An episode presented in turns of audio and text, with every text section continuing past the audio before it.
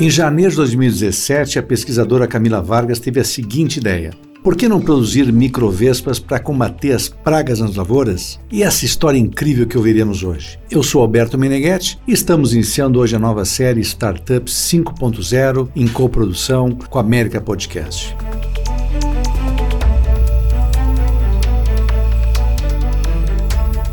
Essa é uma série que vai focar em empreendedorismo digital, tecnologia e muita inovação. E o nosso formato será bem diferenciado, através de entrevistas com startups, sempre no tempo máximo de 5 minutos, que é o tempo de uma pitch deck, e esses chamados pitches são aquelas breves apresentações muito usadas por empreendedores e empresários com o objetivo de conseguir um grande investimento ou o primeiro investimento para o seu negócio. E até agora, centenas de empresas já conseguiram levantar milhões através dessas apresentações curtas. E a gente sabe que o índice de mortalidade de startups se encontra disparadamente à frente de muitas outras atividades econômicas. Em média, 74% das startups fecham em até 5 anos e 18% antes mesmo de completar 2 anos. Por isso, é necessário estar preparado para dar uma visão precisa do seu negócio, de modo a chamar a atenção do investidor em poucos minutos. O que essa série pretende é ajudar a inspirar todo o ecossistema de inovação brasileiro, apresentando aqui cases reais de startups e dar a elas a oportunidade de vender seu peixe em até 5 minutos. Daí o 5.0 do nome da série.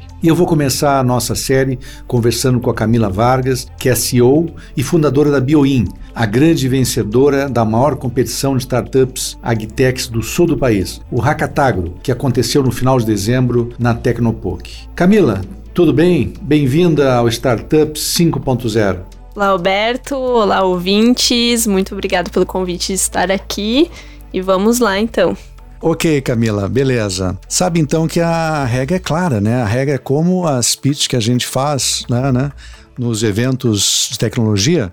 A regra é a seguinte: a startup terá cinco minutos para convencer vocês da viabilidade da sua proposta. Eu vou ligar o cronômetro agora e vamos lá. Camila, conta um pouco da história então da Bioin e como é que tivesse essa ideia, qual foi o problema que vocês é, detectaram.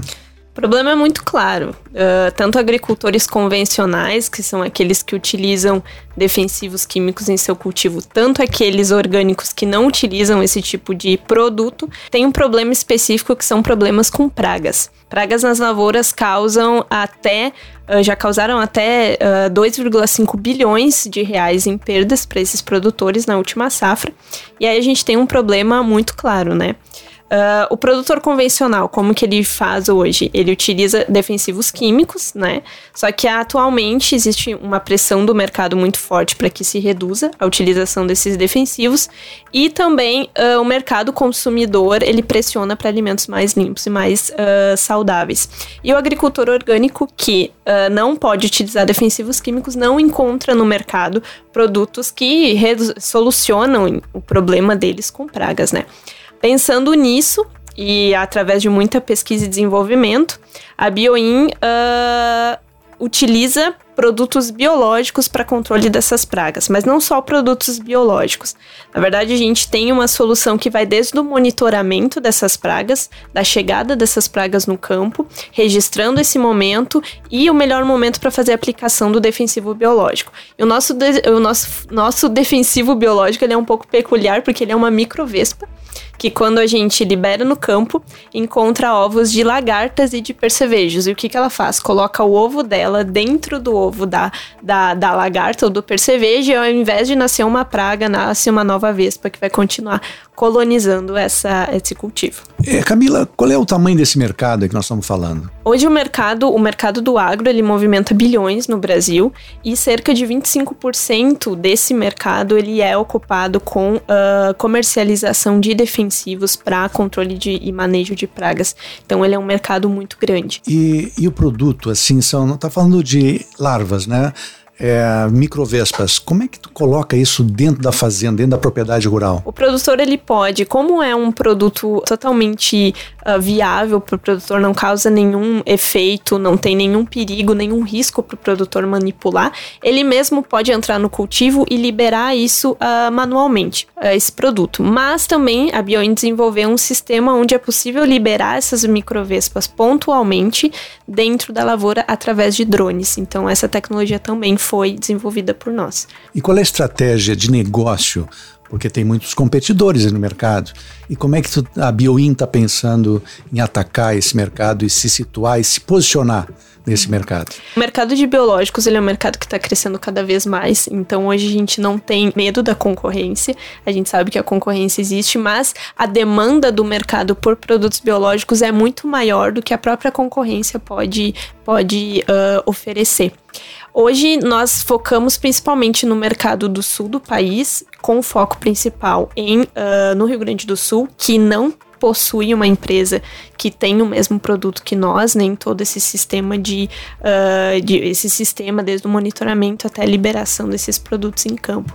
E o nosso foco inicial são os cultivos de a fruticultura, olericultura, né, que são aqueles cultivos de estufa, tomate, enfim, uh, e depois sim passando para os grandes cultivos de grãos, onde a gente também sabe que tem um grande mercado que está apto a utilizar esse tipo de produto. Beleza, eu estava no participei do Hackatagro como mentor e eu me lembro que eu fui lá na tua mesa, né, a gente conversou bastante Sim. e tinha uma equipe. Fala um pouco dessa equipe. Tu és a CEO e quem mais está contigo na Bioin? Hoje a nossa equipe são de, é, de três pessoas, o que é muito comum em startups no início, né? Uh, equipes mais enxutas, mas que são equipes muito funcionais, onde cada um tem a sua, a sua função muito clara. Uh, eu sou formada em ciências agrárias, eu tenho, estou terminando doutorado nessa na mesma área de controle de pragas. A Fernanda é engenheira química, mestre em química e para trazer toda essa tecnologia de drones, a gente trouxe um engenheiro mecânico que monta drones e que trabalha toda nessa, nessa parte de dispersão de produtos biológicos. E a sede de vocês é no sul mesmo? Sim, nós somos incubados no Centro de Biotecnologia da URGS, no campus do Vale, uh, onde a gente tem a estrutura, a sede e, e os laboratórios da, uh, da empresa. Beleza, Camila, terminasse bem no tempo, agora acabou de tocar o cronômetro, né? Terminou nosso tempo. E Camila, que bacana, é, a tua empresa desejo muito sucesso. Uh, queria saber mais um pouco sobre esse mercado de startups. Se startup é fácil hoje, é, tem investimento sobrando, tem investidores que têm interesse no negócio, porque certamente aqui vão ter investidores que vão escutar né, o nosso podcast e de repente vão ser um potencial investidor para ti, né, Camila? Existe uma movimentação muito grande para startups focando nessa parte de agro, né? Porque se a gente for parar para pensar, o Brasil é agro. Então a gente tem desde pequenos produtores que têm lá 2, 3 hectares até produtores que têm milhares de hectares. Então as tecnologias são diferentes. Então é necessário empresas de grande porte, pequeno porte, como startups, que consigam ver essas diferenças no mercado e atuar de uma forma pontual para cada uma. Então existe sim uma movimentação muito grande, uh, tanto de investimento quanto de hubs para o agronegócio, ecossistemas para o agronegócio. Aqui no Rio Grande do Sul já vem crescendo também esse sistema de, de ter mais esse ecossistema junto e próximo.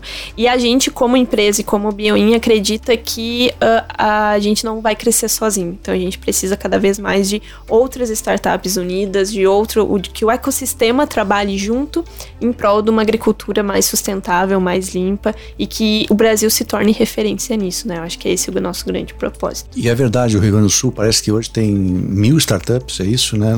É focadas, são as chamadas agtechs, né? Sim. É da agricultura e tal. E por ser um país tropical, é, nós temos uma grande incidência de doenças e pragas na lavoura.